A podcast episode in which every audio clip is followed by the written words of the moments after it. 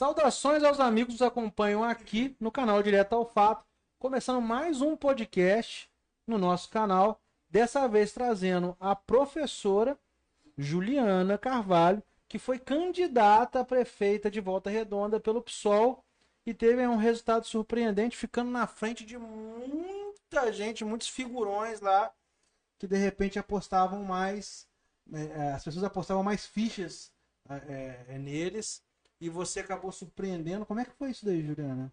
Conta É, pra gente. é assim, para nós não foi uma grande surpresa, né? Porque o PSOL em Volta Redonda é um partido muito orgânico, um partido que é, de forma bastante difusa, né? Nós nos encontramos dentro dos movimentos sociais e nós estamos em todos os lugares.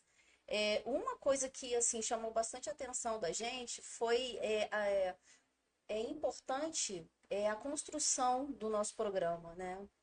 E mais do que pensar nesse nome, né, essa pessoa que vai representar o partido naquele momento, né, de disputa eleitoral, que para nós é um momento importante, mas que não é, é, o objetivo final, né, e mais fundamental de um partido político, né?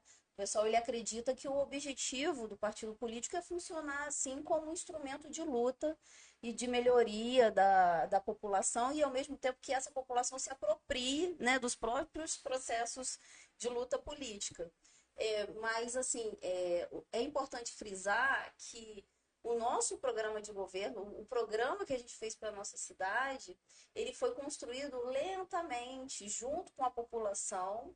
Então, assim, na hora, na hora do resultado, a gente não ficou surpreso, de jeito nenhum. E foi muito mais por causa disso, porque a gente já sentia onde que o nosso pé estava, né? Sim, sim. Até mesmo, assim, um nome que eu posso destacar ali que você ficou na frente é da ex-deputada Cida Diogo, que foi deputada federal, deputada muito influente no PT, ela, ela tinha muita força interna no partido, é, já, foi, já foi secretária de saúde, ou seja, era uma pessoa de muito lastro, muito conhecimento, as pessoas conhecem bastante ela. E a gente fala que na política, para as pessoas votarem em você, o primeiro, o primeiro passo é as pessoas saberem que você existe, conhecerem. E talvez fosse um dos maiores desafios que o PSOL tinha naquele momento com a candidata Juliana, seria apresentar a Juliana para a comunidade. Quem é do movimento, quem, quem é dos movimentos sociais já conhecia, mas a grande população, né, é, furar essa bolha. Como é que foi para o PSOL essa tentativa de furar a bolha para tentar superar uma candidata como a ex-deputada Cida Diogo? É, é, eu acho assim, a princípio, o que que a gente sentiu de necessidade, né? Colocar algumas, trazer essa candidatura, né? Independente de quem fosse, né? É, e as pautas do pessoal com ela, né? Pensar na representatividade para a gente é importante, né? Quando a gente está falando de uma mulher negra da periferia, né? Mãe de dois filhos, isso foi muito importante para o pessoal no sentido da representação, né? Quem é a Juliana? A Juliana é professora e é isso tudo, né? A Juliana é isso tudo e também é militante do PSOL desde 2007, né? Então, assim, não existe no nosso partido a ideia de que você tem que trabalhar um nome. Isso não existe. Por quê? Porque a gente tem um princípio. Lideranças são cooptadas lideranças morrem e lideranças às vezes não eh, dão conta da expectativa que o povo precisa. Então, assim, a ideia de você você personi- personificar uma ideia, isso já é um exemplo trágico na história, né, do nosso país, né, que do mundo. Todas as vezes que um movimento social pinça uma pessoa para o representar, eh, isso é perigoso. Então, assim, é, o conjunto todo pensando nesse projeto, nesse programa de governo para a cidade, a partir da periferia, né? O olhar do excluído, voltado para as pessoas mais vulneráveis, nós trouxemos algumas pautas que a gente sabia que outros partidos políticos, independente de serem de esquerda ou de direita, não iriam defender. Como, por exemplo, é a taxação dos mais ricos. Que a gente tem um estudo, inclusive com vários economistas do PSOL, sobre a viabilidade da reforma tributária no âmbito do município de Volta Redonda. Porque isso é de responsabilidade do município. Tem gente que acha que não é, né? Mas é. Isso é de responsabilidade do, do prefeito, junto com a Câmara, pensar como que vai ser essa nova é, essa nova cobrança do, desse IPTU, né, desse imposto, que ele é residencial, não residencial, inclusive de lotes vagos. E nós temos na nossa cidade uma situação que é extremamente é, difícil para a população. Volta Redonda não tem mais para onde crescer. E a CSN ela detém 25% das terras ociosas da nossa cidade, né? Entre terras ociosas e também prédios sem uso social. Então, assim, isso nem é uma questão, nem é uma proposta que a gente considera tão revolucionária, porque ela está ali dentro da Constituição como uma garantia, né? O uso social da terra. E a especulação imobiliária na nossa cidade é um absurdo. Então, assim, você tem 30 mil famílias que não têm onde morar. E não tem como, não tem recurso também para comprar casa, né? Quem sai lucrando com uma situação dessa são os empresários, notórios empresários da construção civil, que a gente sabe bem quem são. E ao mesmo tempo a CSN, porque para ela também tá bom, né? Ela paga um imposto baixo sobre aquilo e tá tudo certo. Então, assim, essa é uma pauta que pra gente foi é, prioritária e, e, não tinha como a gente abrir mão disso, né? Vocês acham que alguém que hoje, por exemplo, os vitoriosos, seja ele o prefeito Neto ou se não algum vereador na Câmara, você acha que se seria levantado esse debate vai ecoar, vai repercutir, de repente isso vai ser debatido mesmo e, e você vê essa possibilidade nesse governo ainda esse tipo de proposta passar? Eu acho, Michael, que isso cabe é, à organização dos movimentos sociais, né? É, é, a necessidade da gente entender que mesmo a Câmara de Volta Redonda ter tido um resultado que para nós, que somos mulheres, negras e a população LGBT, tão desastroso, né? Porque a gente teve até um retrocesso, porque nós temos hoje eleitos 21 vereadores, nenhuma mulher, então, assim, se a gente for parar para pensar na fragilidade da democracia na nossa cidade, porque isso é um termômetro, né? Quanto mais forte essa democracia é, mais a presença de mulheres, de negros e da população LGBT a gente vai ver dentro dos espaços de tomada de decisão.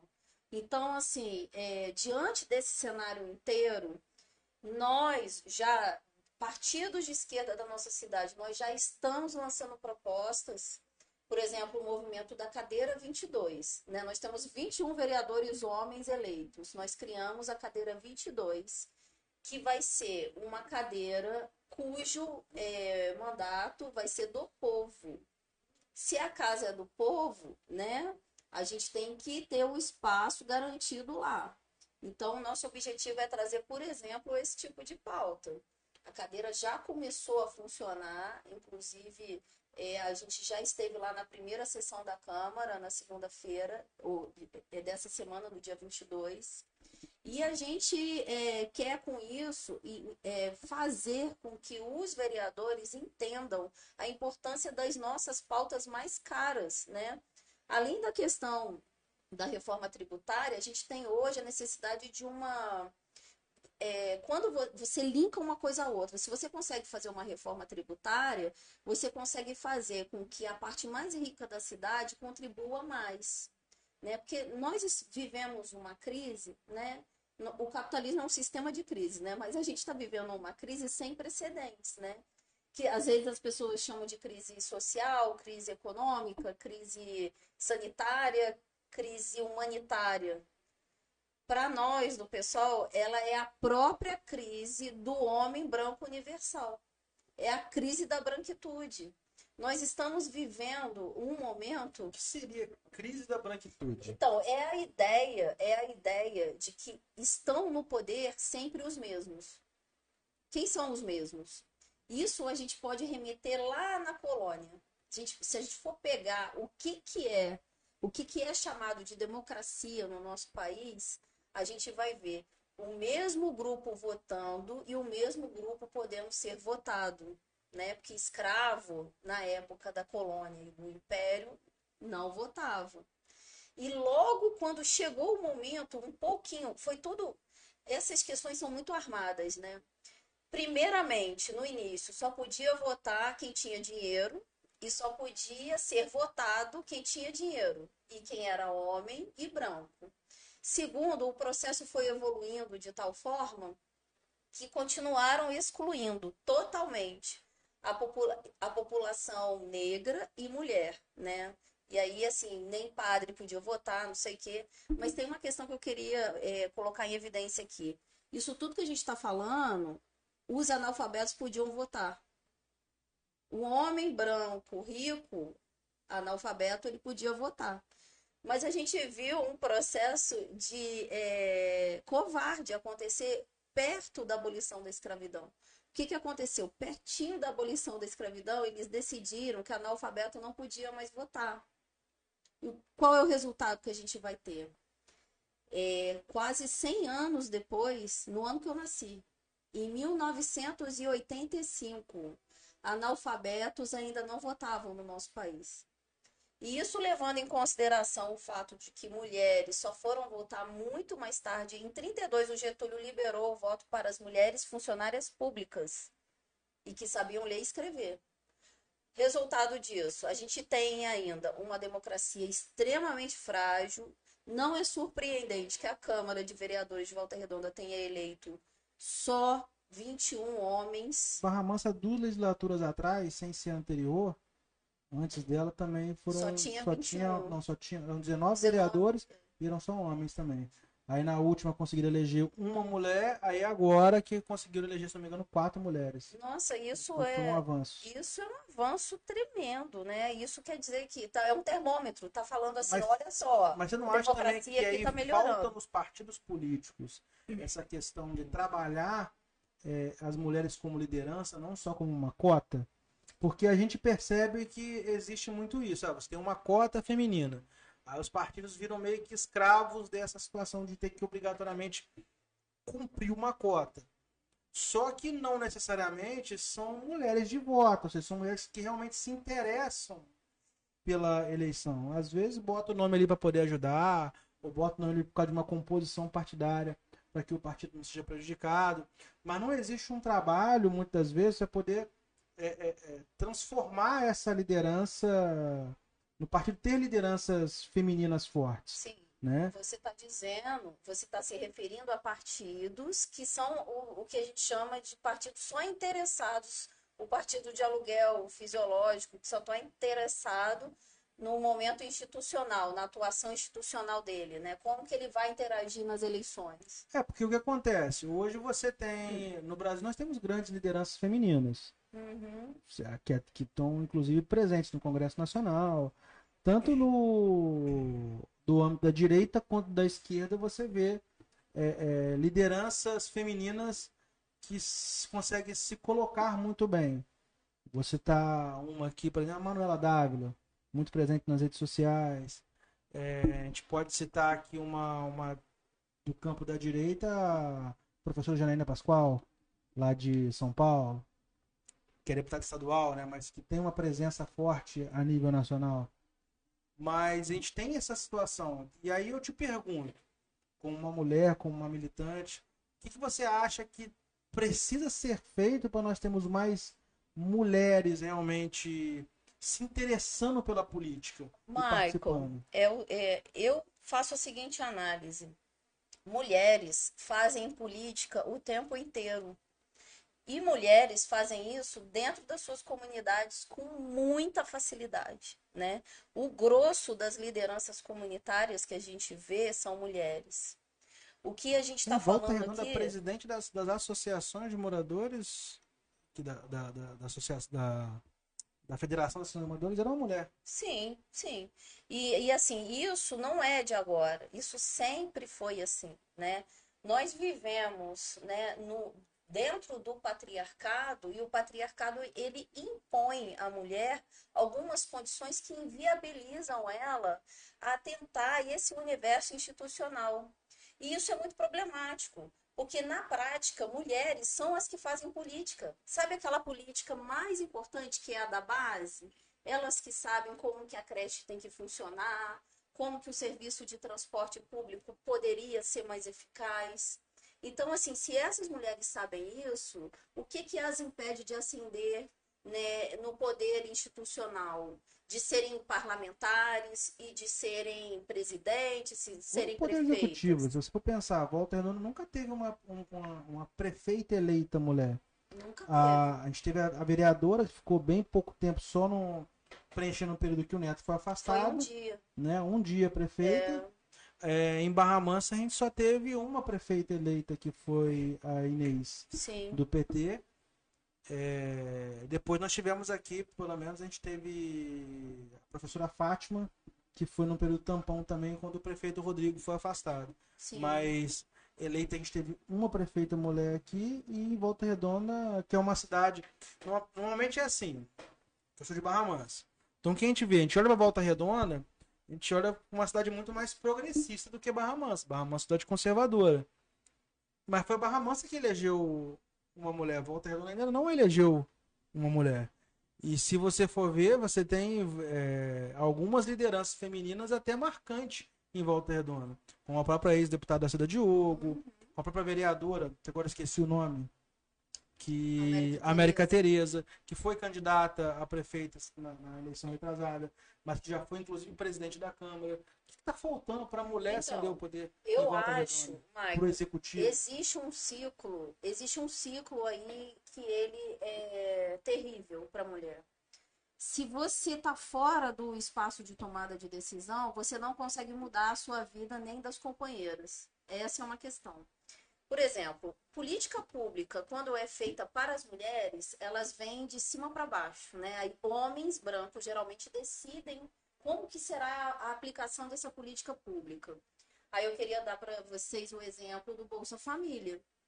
Né? Você tem ali uma série de mecanismos que muitas vezes não são satisfatórios, eles não vão ajudar de fato na vida concreta e imediata daquela mulher, que muitas vezes essa mulher é responsável pela família, ela é a provedora. Então, assim, se você não tem é, como viabilizar a sua participação numa associação de moradores, por exemplo, você nunca vai conseguir chegar nesse espaço institucional, né? Aí vai acontecer o quê? É, porque a luta política, ela é forjada coletivamente. Vai acontecer isso que você falou, né? Que são as laranjas, né? Aí vem um partido, um partido é, que não tem construção de base, pinça uma companheira, né? E às vezes ela não sabe, ela nem entende o que, que ela está fazendo ali, ela não entende qual é a direção política desse partido, ela não entende a que se propõe aquele projeto de governo e ela fica ali perdida, né? Muitas vezes, aí é a coisa do personalismo, né? Que a gente estava falando, né? É, é a falta de Ou, ou senão, às entendimento. vezes, assim, ela até sabe o que ela está fazendo, só que ela quer estar ali. Só que ela não foi preparada, não, não, não teve uma, ela não tem uma base política para disputar uma eleição, que também tem muito isso. Olha só, Às vezes é uma, uma mulher coisa. guerreira, que tem o que falar, tem propostas, quer ser Sim. candidata, mas ser candidata às vezes é, um, é uma preparação também, sabe? Você tem que estar preparado para o debate. Eu acho, eu acho assim que a pessoa entra nesse universo só querendo ser candidata, ela já não está preparada o suficiente, entendeu? Porque assim o, o, o debate político ele é feito no território. É importante que a gente faça esse, esse terreno, entendeu? É, a formação, a formação de um militante do PSOL, ela é muito importante né? É, o pessoal ele vai, é, a pessoa que se afiniza ideologicamente, politicamente com o pessoal, ela vai entrar no pessoal e ela vai ter uma formação para estar ali, porque ela vai defender todo um programa, um partido, né, com tais ideias e tais ideias. Então, se a pessoa chegar hoje, por exemplo, para você e falar assim, Juliana, é, pô, gostei do pessoal, quero apoiar o Boulos para presidente, me identifico com ele, eu quero ser vereador, quero ser candidato a vereador pelo PSOL na próxima eleição. A pessoa consegue? Não necessariamente. Não necessariamente, até porque o nome dessa pessoa é submetido a uma conferência e tal. Isso, isso depende tem... muito, depende Mas muito. Vocês devem, por exemplo, você foi uma pessoa que teve, teve voto na última eleição e você, pô, esse cara aqui tem chance de ser eleito e de repente a gente tem uma voz institucional. Não. Vocês não levam isso em consideração? Não, não é levado. São outros critérios. O, é, é, o perigo é justamente esse, né? É a gente perder a direção do processo, né? O partido ele é mais importante do que a pessoa. É isso que é importante. Não existe isso, é, como a gente vê em alguns partidos, né? É a pessoa mudar de partido, né, aleatoriamente, aí resolve, é, resolve falar por si. Pessoal, isso não existe, né? É, eu só queria voltar lá naquela questão que a gente estava falando, que isso é muito caro para mim, né? Eu, por Pode exemplo, hoje, eu acordei seis horas da manhã para limpar a casa, para fazer comida, para dar remédio para o filho, né? Eu sou mãe de duas crianças pequenas, para ajudar no dever. E aí saí correndo, fui trabalhar, aí vim aqui. E aí eu fico pensando, né? É, esse, esses momentos, né? Esse, que os homens, por exemplo, os homens têm esses momentos, né? Os homens que são militantes políticos e parlamentares, né? Eles têm é, isso como pauta de vida, né? Não mais um trabalho, né? E aí nós mulheres acumulamos muitas funções. E, e a reprodução social, ela sempre leva esse ciclo terrível de vida, né? Que você é, nunca consegue se dedicar totalmente a algo. Né? E, por exemplo, uma política pública eficaz feita por uma feita por mulheres, para mulheres, ela é capaz de mover as estruturas, né? É, você pensar em lavanderias públicas, você pensar em restaurante é, organizado por mulheres, você está me entendendo? Num sentido de aliviar mesmo esse trabalho doméstico, que nem deveria ser só da mulher, né? A verdade é essa. Mas enfim, a gente Mas você tem... acha que tem mudado é, é pensamento referente Você já vê hoje casais que dividem muito isso, né? Então, mas a, a questão nem é essa. A questão é também é isso extrapolar a esfera doméstica, né? É, você tem é, inúmeras milhões, né? Pelo, pelo estudo que a Mônica Francisco fez há pouco tempo, lá na Comissão de Trabalho, a gente tem aí milhões de mulheres fora do mercado de trabalho, porque elas são responsáveis, únicas responsáveis pelo cuidado né? O trabalho do cuidado é um trabalho. Né? E o cuidado com crianças, idosos e pessoas doentes. Sim, tanto que existe a profissão de, de empregado doméstico, de, de cuidador, cuidador, existe de babá, de lavadeira. Existem é... profissões que acaba que a mulher, ela, na grande, pode dizer, apesar de já ter muitos casais né, que adotam a questão da divisão, mas é, historicamente, né, culturalmente, tem essa questão de que a mulher ela também ela ela conduz os trabalhos do lar. Tem Sim. essa jornada dupla. O pessoal fala que é a jornada no trabalho, depois é a jornada em casa. Lá na cadeira 22 tem um monte de mulher, você tem que ver. Um monte de mulher, é muito interessante. Mulheres assim de 12 comunidades de Volta Redonda. E a mulherada faz política mesmo, né? Tá na hora da gente repensar até uma coisa que é defendido em alguns é, em alguns momentos, da gente não pensar em cotas para partido, mas da gente pensar numa divisão percentual das cadeiras, né? Se nós somos a maioria da população, nós mulheres, que 50% das cadeiras sejam é, sejam contempladas, né, com a presença de mulheres dentro da Câmara. Não é, é como se fossem umas cotas diferentes, né? Aqui a gente vai reservar um espaço, aqui a sua concorrência é a concorrência entre vocês, né? Já está reservado esse espaço aqui. Então, assim, são algumas ideias que já tem que isso vai depender muito lá, do, lá de cima, né? É uma pauta que o, que o PSOL vai levantar a nível nacional. É, isso. Isso. E assim, é, o PSOL é um partido muito presente em, é, no Poder Legislativo, né? O PSOL tem uma pauta, é, é, é, uma participação no parlamento que tem crescido muito no estado do Rio, né? cidade do Rio de Janeiro, o próprio estado do Rio de Janeiro. No Brasil, apesar de não ser uma das maiores bancadas, é sem sombra de dúvida uma das bancadas mais barulhentas, né? Dentro do, do, 10, do, né? do, do, que fala ali, sempre levantando e debatendo questões polêmicas.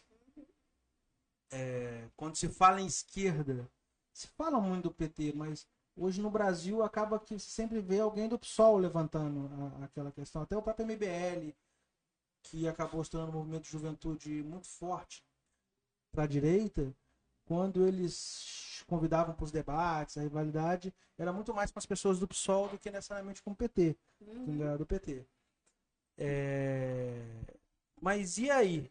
O PSOL de Volta Redonda vai promover um debate ou vai se estruturar para que ele possa ter na próxima eleição uma representação, uma voz que represente o partido né, institucional em Volta Redonda? Que essa é a mesma pergunta que eu fiz aqui para o Peterson, do PSOL de Barra Mansa Sim. né? que é essa, que essa situação. Você lança uma candidatura ao executivo para você defender um programa, para você poder é, travar o debate, trazer alguns temas que de repente outras candidaturas não vão trazer, mas ao mesmo tempo você se preocupa em, em um partido não deixar de ter uma voz institucional dentro do poder legislativo, que foi o que o PT fez em Barra Mansa. Hoje a, professora Fernanda, ela tá, é uma voz, é uma voz institucional do PT. Uhum. Então você, o PT passa, é, é, nos últimos quatro anos ficou sem ter essa, essa voz e hoje passa a ter, o que acaba dando muito. É importante o partido. É um, é um, o partido, quando participa do, do parlamento, eu acho que ele cresce muito em visibilidade e também porque aí você deixa de ter a, os projetos e a proposta e você tem a caneta para poder colocar e, press- e aí com o poder popular pressionar para que aquela pauta seja levada em frente. O pessoal voltando tem esse projeto, como é que tá essa situação? É, assis- a- é, a- você está se referindo à questão do de- deputado estadual? Não, não, de vereador. Ah, Pensando no projeto que você sim. tem. Vocês terminaram um projeto sim, agora, Sim, que apesar de não, vocês não terem ganho, na minha opinião, o pessoal sai muito maior do que entrou das urnas. Uhum. né? Mas vocês, por exemplo, apesar de ter sido a candidatura de esquerda melhor posicionada, é, vocês não conseguiram eleger um vereador. Não Sim, conseguiram eleger uma voz institucional. sim. Como o pessoal vai lidar com isso, assim, para a próxima eleição? Se vocês pensam em colocar como uma das prioridades, eleger um vereador do PSOL. Sim, sim, sem dúvida nenhuma. É, é- isso, essa leitura que você está fazendo é a nossa também. Vocês ainda conseguiram montar uma nominata. Barra Mansa, na Isso. correria, não conseguiram, não conseguiram lançar nomes, né? Sim, esse é um, esse é o outro lado do, é, do fato da gente não priorizar, né, tanto, tanto é, a disputa eleitoral, né? Sim. Mas sim, nós montamos aí uma nominata muito bonita, inclusive, que assim, né? Não é por nada não, né? Mas quando a gente lança um vereador, a gente lança ele com coerência, com força, pessoas, pessoas que sabem para que veio, né? E inclusive, é, até relacionando ao assunto anterior, a nossa nominata é, foi 50% mulher e 50% homem. Vocês né? conseguiram lançar uma chapa completa? Não, não, nós lançamos apenas seis candidaturas. Três homens, três mulheres. Isso. E seis candidaturas muito representativas, né? Mulheres negras, LGBTs, funcionário público, servidores públicos, né? É, uma militante fantástica sobre é, a questão dos animaizinhos, enfim. É, bem assim, uma coisa bem. é, pessoas preparadas para fazer isso, né? Qualquer um deles estavam prontos para defender o programa do pessoal, né? Sim. Que eu, no caso, vim abrindo publicamente, mas que as, cujo objetivo era que as pessoas conhecessem, sim, a nossa vereança. Por que eu falo isso? Que, por exemplo, o... provavelmente o pessoal vai lançar o Boulos como candidato a presidente da República. Mas, muito, as- muito além de querer eleger o Boulos, eu acredito que o PSOL tem a intenção de aumentar a sua bancada de deputados federais, para que consiga pressionar mais, para que consiga ter mais posicionamento dentro do parlamento. O mesmo e, e foi esse o, o processo que fez com que o PSOL crescesse na cidade do Rio. O Freixo nunca se elegeu, mas a candidatura do Freixo alavancou que o, a visibilidade para que o pessoal conseguisse eleger os seus vereadores. E hoje tem uma bancada uma bancada robusta na cidade do Rio de Janeiro. E, e aí a pergunta é o que, que vai o que, o que falta, né? Para de repente o PSOL aqui no Sul Fluminense fazer um vereador. E quando a gente fala Sul Fluminense, eu penso prioritariamente em Volta Redonda, porque é provável que seja o PSOL mais antigo, mais estruturado. A Dodora já chegou a ser até candidata suplente de senador Sim. do PSOL. Então, Sim. assim, é, é- não é um PSOL novo, não. É um PSOL já, já construído. Uhum. Então, que de repente teria maturidade para conseguir dar esse passo para que de uma forma que não fosse igual você já, já, já comentou, de que deu medo de lançar um candidato só por lançar, e aí de repente a pessoa ganhar, mas depois não defender as bandeiras do PSOL, acabar indo para outro partido. Você acha que em 2024 o PSOL já vai conseguir eleger um vereador em Volta Redonda? Ah, vamos trabalhar para isso, sem dúvida nenhuma, né? Inclusive as candidaturas que foram lançadas, né, em 2020 já estão ligadas no comprometimento. Vão continuar é o trabalho, é né? É um- é um que- trabalho, é um um trabalho trabalho que não contínuo. termina É, depois que te- depois que a urna fecha em 2020, eles continuam trabalhando. sim, e nem começou ali, né? Sim, sim, É igual eu sim. tô te falando, já são militantes, né? Já, já Cada um já tem seu segmento. trabalho é, sedimentado em Volta Redonda. É isso que é interessante, né? E para além disso também é pensar nesse, nesse envolvimento né, cotidiano, né? Como que a gente vai fazer tal, tal proposta, como é que isso aqui poderia eh, ser mudado né, a partir do meu trabalho como vereador, mas essas coisas, muito mais importante é essa agenda política, né? É, Quais são os momentos Quais são os momentos sociais hoje que o PSOL está presente em Volta Redonda? Então, é, o PSOL, ele compõe, é, ele faz parte da direção colegiada, né, do CEP, É, ele faz parte do movimento de moradias M, é, MNL, MTST? MNL, Menelê, desculpa, Menelê, faz parte, está compondo agora o comitê, de- os comitês de saúde, né, o Comitê Popular de Saúde, assim como outros partidos também, tá? E aí a gente está também compondo diversos fóruns, inclusive fóruns regionais que unem Barra Mansa é, e o Fórum de Luta Sul-Fluminense, também composto por vários partidos de esquerda, várias entidades. O pessoal tá, é, ajuda também e está dentro do movimento de organização das catadoras no município de Pinheiral de Volta Redonda. É, eu posso me lembrando à medida que a gente for falando. E nós, inclusive, somos o principal apoio hoje de, um- de duas ocupações na cidade. Né? Nós que, nós, enquanto pessoal, nós ajudamos na organização da luta junto com a ocupação, com as ocupações, né, Dom Valdir. Até aproveitando a, a pergunta anterior sobre candidatura a vereador, me veio aqui uma questão que o PSOL está fazendo no Brasil inteiro e teve várias candidaturas vitoriosas na última eleição, que são os mandatos coletivos, né? Você acha que de repente Barra Mansa teve uma candidatura, uma candidatura coletiva pelo PSB É, aqui?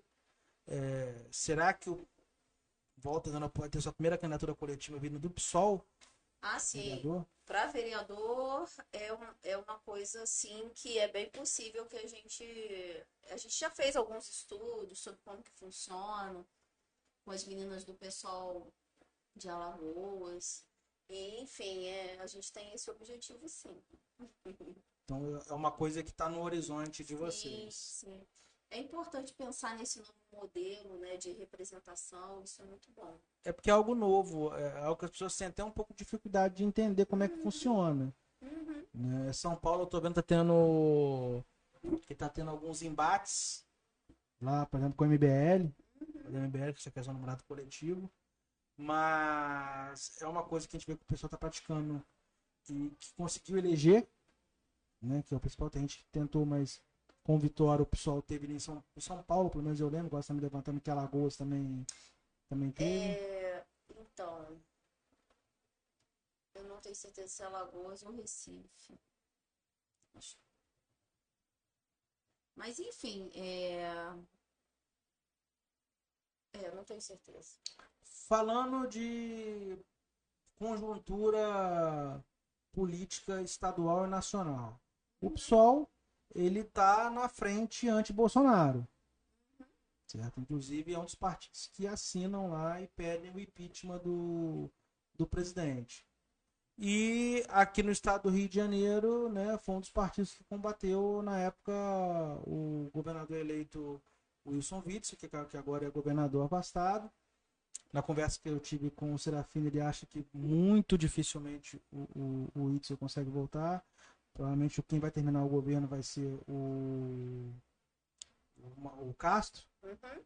que é o, o governador. Só que aí a gente vive um momento de meio que de um apagão de lideranças.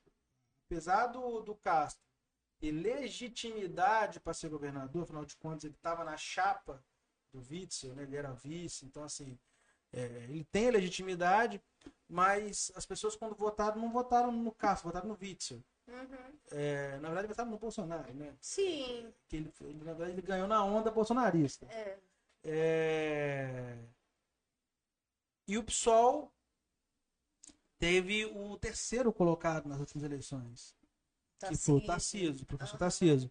O segundo colocado, que foi o Eduardo Paes, ele é prefeito do Rio de Janeiro e não, e não creio que ele deixe a prefeitura para concorrer ao governo do estado.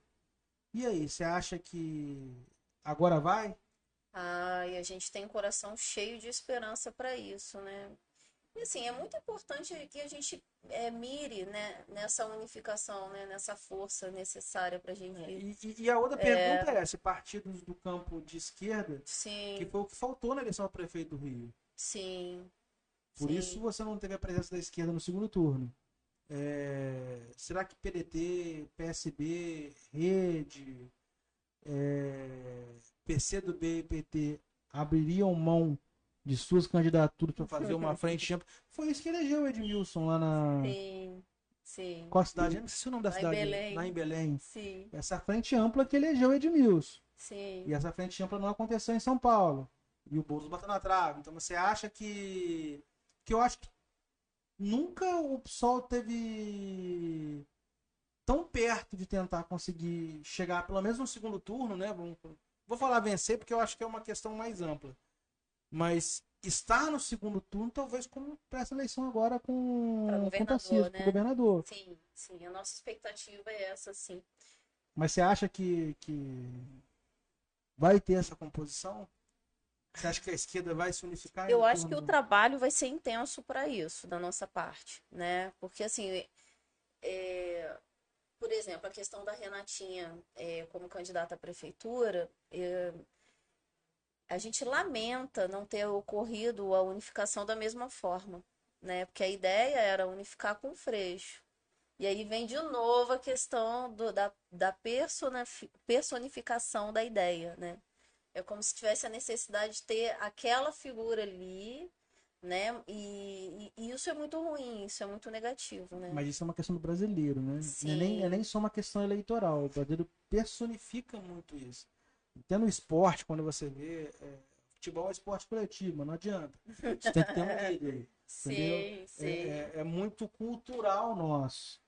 né? E acaba que pro jogo você precisa dessa figura. Por exemplo, se o Freixo tivesse presente como candidato, mesmo que não tivesse uma ampla frente, eu acredito que muitos votos que foram para para Benedita eles talvez tenham ido a Benedita talvez tenha ido bem nessa eleição, bem foi uma surpresa.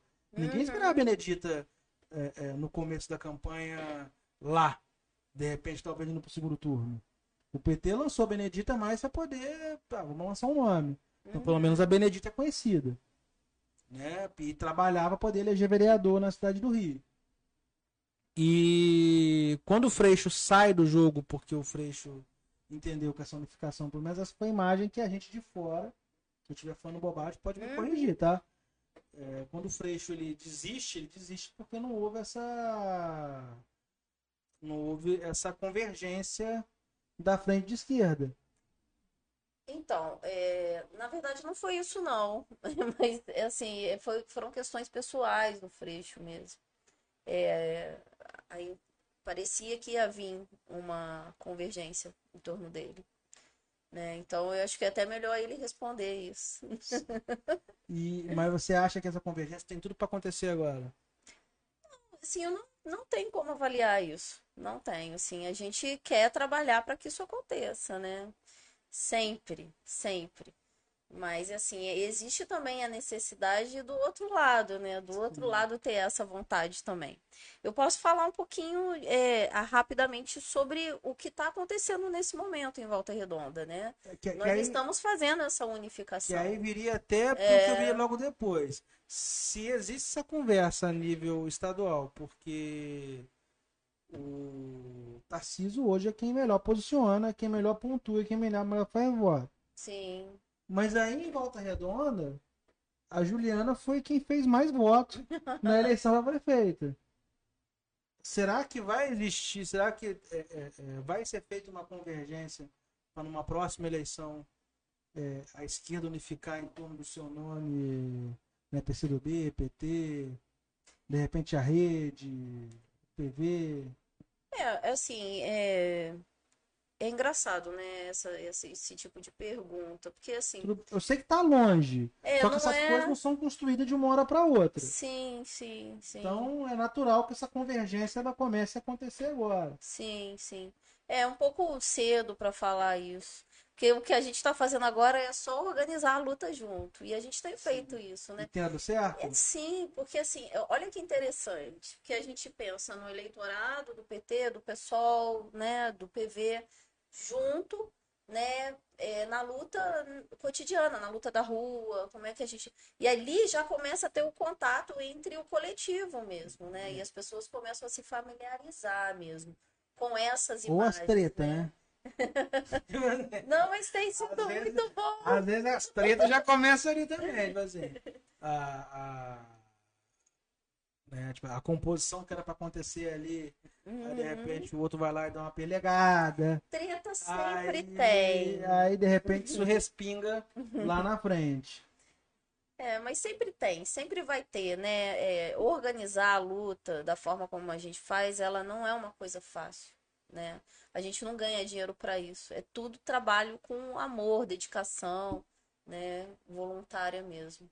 E existe alguma possibilidade desse processo de construção política do PSOL de Volta Redonda?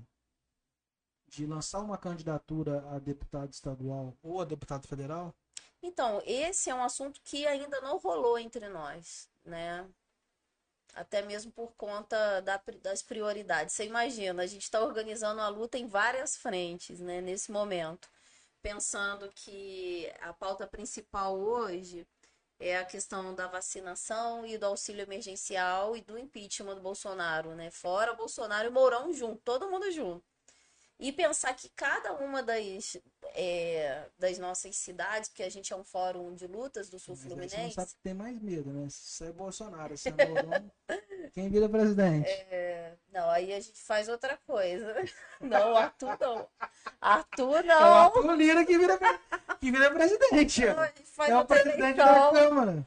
A gente faz outra eleição, Deus me livre. É, Apesar de que, teoricamente, ele é impedido de assumir a presidência porque ele, ele é réu. Então seria o Rodrigo Pacheco. Jesus, o senador. se Cristo. Fora Bolsonaro e fora Mourão, você tem que botar, vai ter que botar mais gente no pacote aí. Mas tem a- é, de qualquer jeito você vai ter pessoas que não vão estar alinhando. o objetivo é tirar o fascismo do poder, né? Mas eu não acho Mas- que, por exemplo, a pauta do, do, do, do- do impeachment é, ela ficou mais difícil agora com a, com a vitória do Lira? Provavelmente. Sim. A conjuntura já está muito difícil, né? É, esse governo mata, mata descaradamente, né? A luz do dia. Não, não faz questão de esconder que ele está matando, né? Mata fisicamente e simbolicamente, né? O povo brasileiro. A conjuntura não tá fácil. É como aquilo que a gente estava falando no início, né? As necessidades imediatas e concretas, elas vêm com tanta força, né? Que a gente não consegue parar para analisar e pensar, né? Que, que país é esse que responde, por exemplo, a um laboratório de vacina que é, só vai comprar a vacina se eles se responsabilizarem pelos efeitos colaterais. E aí cria uma série de entraves, né? Mil pessoas morrem todo dia. Cada dia que passa, olha só, criar o um entrave burocrático, né? Para resolver uma questão que já deveria estar tá resolvida. Assim, é, gente. Não existe, é... é sempre bom colocar. Não existe tratamento precoce para Covid. Tratamento precoce para Covid é a vacina. Tá bom? Não existe nada que comprove. Não é, não é, o Covid não é uma questão ideológica. Então, independente de ser de direita ou de esquerda, é, aqui é um espaço onde a gente recebe. Amanhã a gente vai estar recebendo aqui o capitão Daniel Abreu, que é alinhado com a direita, uhum. né? mas mesmo ele é um defensor da, da vacina. Sim. Né? Porque a vacina não tem, não tem ideologia, né? E até o próprio pessoal, o PT, defendendo o Butantan, a vacina, que teoricamente fortaleceria o Dória, né? Que é adversário político de vocês, mas nesses momentos você deixa de lado essas questões políticas, porque existe algo maior. Então, fazer o que se é com, com, com, se foi lá no estado do Dória? O importante é que a vacina está ali que salve-se vidas, né? Questões políticas só existem por um motivo, que é a defesa da vida. Né? Elas não podem, elas não podem servir né, como é, motivo para você tirar da nação a possibilidade ou acesso a uma vacina. Na verdade, ele é o mais cruel de todos, né? Até as lideranças mais fascistoides, né, dos países mais conservadores não agem dessa forma. É, a gente está muito mal. O povo brasileiro está muito mal. Mas você acha? Lula fez uma deu uma entrevista no UOL onde ele fala que todos os partidos né, de esquerda devem lançar suas candidaturas, o PT vai lançar também, até porque os partidos têm o desejo de aumentar suas bancadas na, na Câmara Federal. Sim. E isso, de certa forma, ajuda. Mas que ele acha que vai dar Haddad e Bolsonaro no segundo turno. E aí eu te pergunto, o que, que você acha que é mais forte nesse momento? O antipetismo ou anti-bolsonarismo? É, é assim. A, a, eu acho que a gente está num, num território de disputa política seríssimo, né? Você acha que, você, você acha que tem possibilidade de não acontecer esse segundo turno? E uma. Que o Bolsonaro no segundo turno é uma possibilidade grande pelo fato dele estar com a máquina na mão. Uhum. Né? Não é só uma questão ideológica e ele, ele, ele tem um. Ele conseguiu pavimentar um grupo de apoio muito grande, ideológico dele. Você vê pessoas ideológicas que, uhum. acreditam, que defendem as bandeiras dele. Mas você acha que existe uma possibilidade de ter um segundo turno diferente? Então, eu assim, existe uma a mídia, ela tem trabalhado muito para apontar o que eles estão chamando de crescimento do centrão, né? Que é a direita tradicional do nosso país que se beneficia, inclusive, muito com o governo do Bolsonaro, né? E o fato de que há aí uma disputa né, entre é, o Centrão e o. Vai haver essa disputa, né? O Centrão vai colocar os seus candidatos, já estão brigando para ver quem que vai ser o representante do Centrão. Acho é, muito o, difícil. O Dora tenta essa situação, mas é... o Dora hoje não é unanimidade nem no, PS, no PSDB mais. Pois é. Existe uma corrente muito forte lá tentando é, fazer com que o Leite seja candidato. Por quê? Eu, eu escrevi uma matéria por direto ao fato sobre isso. Porque a, os caciques, primeiro, Dora não é bem quisto por grande parte da liderança né, do, do, do, PSDB. Uhum. Ele tem sua força em São Paulo, mas quando sai de São Paulo, ele já não é mais tão forte. Ele parece que ele não teve habilidade para lidar com os egos internos. E o PSDB também já entendeu que o segundo turno é, é PT versus Bolsonaro. Logo, o Dória não vai vencer a eleição, mesmo se ele for candidato.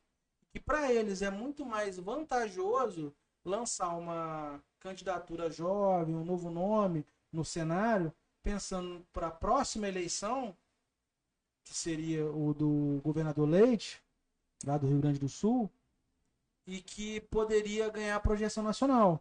Né? Ele hoje não tem, ele usaria, eles usariam a eleição para dar projeção nacional para o Leite, pensando em eleição futura, uma vez que eles já entendem que o PSDB está fora do páreo. Numa outra situação, numa outra conjuntura, você tem o Luciano Huck, que tenta viabilizar o nome dele junto a, algumas, a algum partido, alguma conjuntura.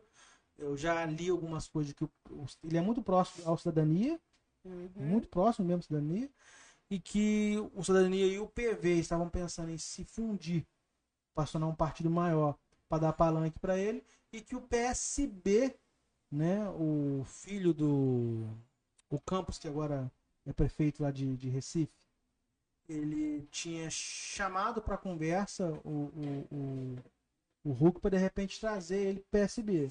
E aí a gente já não sabe mais, porque o PSB parece que tinha um acordo com o PDT, que eles já começaram nessa eleição, né? um apoiando o outro em algumas cidades, já pensando no PSB apoiar o, o PDT, o nome do Ciro na próxima eleição. Sim, é. O Ciro já cantou a pedra, né? Que ele vai fazer a unificação com os dele ali e tentar a rede, PV, né? Os dele ali. E que depois ele vai tentar expandir. Não mas tem possibilidade do pessoal com o PT, não. É, o pessoal é. com o Ciro. Você acha difícil no primeiro turno? Olha só. a última vice do Ciro era só a rainha do agronegócio, né? É, é uma motosserra de ouro lá, né? A Cátia Abreu. Então, assim, é... pra gente tem algumas questões que são inviáveis. Ela, né? ela foi vice dele porque ele não conseguiu outro vice, então acabaram que pegaram uma, um, um nome caseiro. E é... por ela ser senadora, então, tipo assim, ela também não perderia o mandato. Então foi mais uma questão de comodidade, na, na ocasião, de comodidade, uhum. do que necessariamente pensar uma liderança. Uhum. Por isso do nome da, da Kátia. Tanto que durante a eleição ela foi, ela foi discreta. Dos vices, talvez ela tenha sido, acho que, a mais discreta. Sim. Só que aí você pensa, por exemplo, PCdoB. Tem, tem a Manuela, que eu acho que apesar de ter perdido a eleição lá, eu acho que ela sai fortalecida. Uhum. E também tem o Flávio Dino, que está terminando agora o mandato de governador. E que tem uma tem uma boa articulação no Nordeste. Sim. É, o próprio PSB do, do, do, tem a sua força no Nordeste e o PDT com Ciro também ali. Aí você tem o PSOL, com a figura do Boulos em São Paulo, que saiu fortalecido com a eleição. E você tem talvez aí o nome menos. O nome mais fraco de todos eles, talvez seja o Papo Haddad. Num partido forte. Sim. Tipo, o, o, voto não é no Haddad, o voto é no PT. o PT, tem, o PT tem muita força, tem muito Se o candidato fosse o Lula, talvez a história fosse outra. Sim. Né? Essa questão de, de... O Lula tem essa questão de conseguir trazer para compor todo mundo. É... Não creio que o, o consiga arrumar um jeito do Lula ser candidato. Mas e aí, você acha que existe possibilidade mínima de uma frente nacional? Do... Eu acho que o objetivo é esse. A campanha... Ou essa frente vai só para o segundo turno? Eu acho que tem que ser o primeiro, mas é uma opinião pessoal. Isso ainda Sim. vai ser muita, vai ter muita disputa ainda dentro do partido, próprio pessoal, para ver como que a gente resolve isso. Mas assim, o Boulos abriu o caminho para isso, né? aquele o trabalho daquela campanha espetacular, maravilhosa, né? Foi para isso, né? Mostrar essa força dessa juventude, essa vontade de, de realmente tirar os fascistas do poder, né? É isso que a gente está precisando. Mas você acha que dá para derrotar o Bolsonaro? Eu acho que se a gente se unir direitinho, a gente consegue. E a gente começa isso pelo micro, né? De cidade em cidade tentando ali, se esforçando ali, briga um pouquinho de um lado, continua do outro. E de 0 a 10, até pensando nessa cidade, de 0 a 10. Pela sua percepção, não é nem decisão do PSOL, que eu sei que vocês não tomaram essa decisão ainda. Mas da sua percepção pessoal, né, do seu, do, do, que você, da experiência que você acumulou de PSOL e com a eleição agora. Qual a chance de ter uma. de ter candidatura a deputado do PSOL aqui da região? Muito, são grandes. A gente, a gente vai lançar. Eu até brinco, brinquei vai com o Peterson. Não sei se eu falei isso no ar ou se eu falei em off falei com ele, da dobradinha Juliana e Peterson, né? Os dois candidatos a prefeitos da, da, da, das cidades. Será que a gente pode ver isso acontecendo em 2022? Ah, isso aí já é outro, outro papo, né? Mas é, é intenção, sim, a gente lançar um candidato dessa vez. Porque geralmente a gente faz a campanha para os nossos no Rio, né? Sim. A Dani Monteiro, a Mônica, a Renatinha, o Flávio, né? Mas dessa vez a gente vai se esforçar, sim. Até porque, independente de vitória ou não, uhum. a candidatura de vocês também acabam ajudando o partido na legenda. Sim. Então, assim, então, é, é de, em, qualquer, em qualquer hipótese, a candidatura é boa. Tem, tem, lá tem ponto positivo. É boa, sim. É, e tá faltando, né? Uma candidatura de esquerda no sul fluminense está faltando. É, sem dúvida nenhuma, a gente precisa, mais uma vez, aí pegar o, o boi pelo chifre, né? E quais são os próximos projetos agora, Ju? Trabalho, trabalho e trabalho. É, o projeto mais forte que a gente tem agora, que é justamente pensando nessa unidade entre os partidos de esquerda e os movimentos sociais, é o Cadeira 22, né? E aí a gente está envolvido em várias ações, são coisas muito interessantes. A gente vai dentro da Câmara, pede a tribuna livre, se coloca, se posiciona. E o objetivo é mesmo agir como esse 22º vereador, né? E aí, é, militar, militar, trabalhar, trabalhar e trabalhar. E tem, dia, o, tem diálogo com o governo Neto? A princípio, ainda não.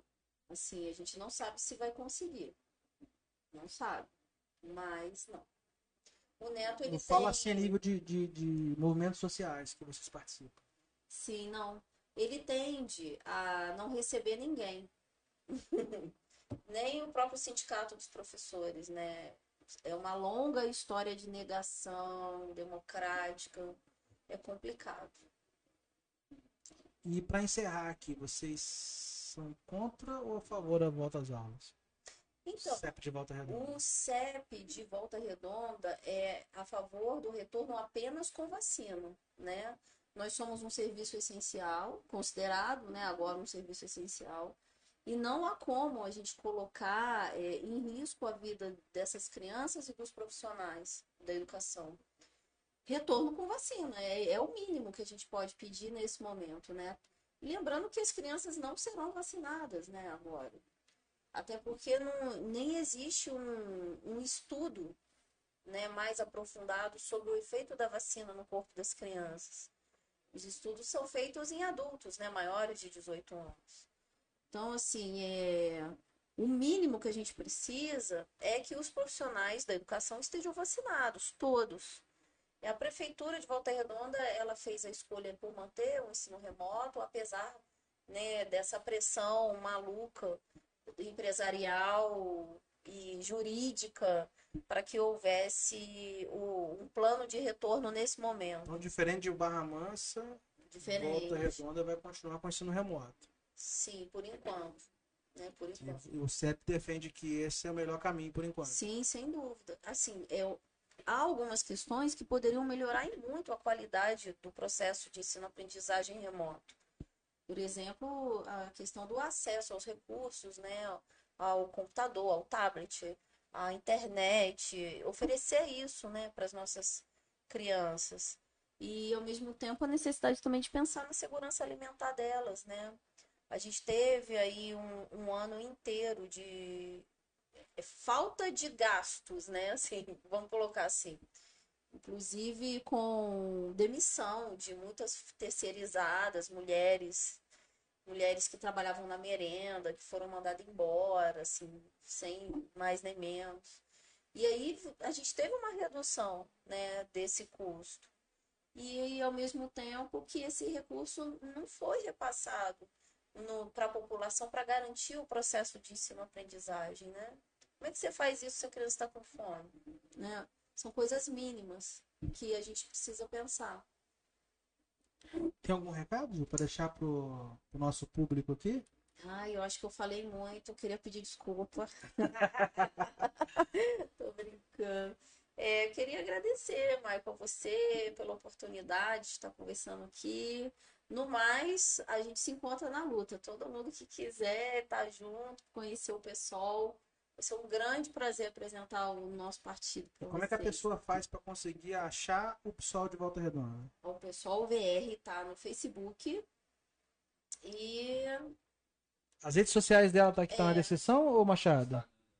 Tá, a, o Instagram dela tá na descrição. Então, se a pessoa entrar em contato com você Isso. pelo Instagram, você consegue. Fazer. Então, aqui na nossa descrição do, do vídeo tá o Instagram da, da Juliana. Certo. Então, todo Tem mundo... a página oficial do pessoal no Face também. Pessoal VR? É, pessoal VR. Então, só vocês procurarem. Espero que vocês tenham gostado do bate-papo, onde a gente falou não só de projetos, mas um pouco de visão de mundo, né? O debate, de você conseguir saber um pouquinho mais do que pensa Juliano, um pouquinho mais do que através da Juliano o que o PSOL está pensando, né? A forma do PSOL trabalhar. E eu espero em breve estar tá recebendo você de novo para a gente bater outro papo daqui a, alguns, daqui a um tempo com você para você passar essas atualizações aí. Tanto do, dos movimentos sociais, quanto da questão de, de candidaturas, de como é que tá, né? De repente fazer o lançamento da candidatura de vocês. Que legal, é, Seja no modo normal ou seja Sim. no modo coletivo, né? Sim. Que é uma tendência que o pessoal está usando muito. Sim. E desejo boa sorte para vocês lá. Obrigada, Michael. Eu que agradeço todo mundo que pacientemente nos ouviu até agora. Um beijão para vocês. Muito obrigada, Michael. Obrigado. E você pode também acompanhar o podcast lá no Spotify do Direto ao Fato, tá bom? Valeu e falou!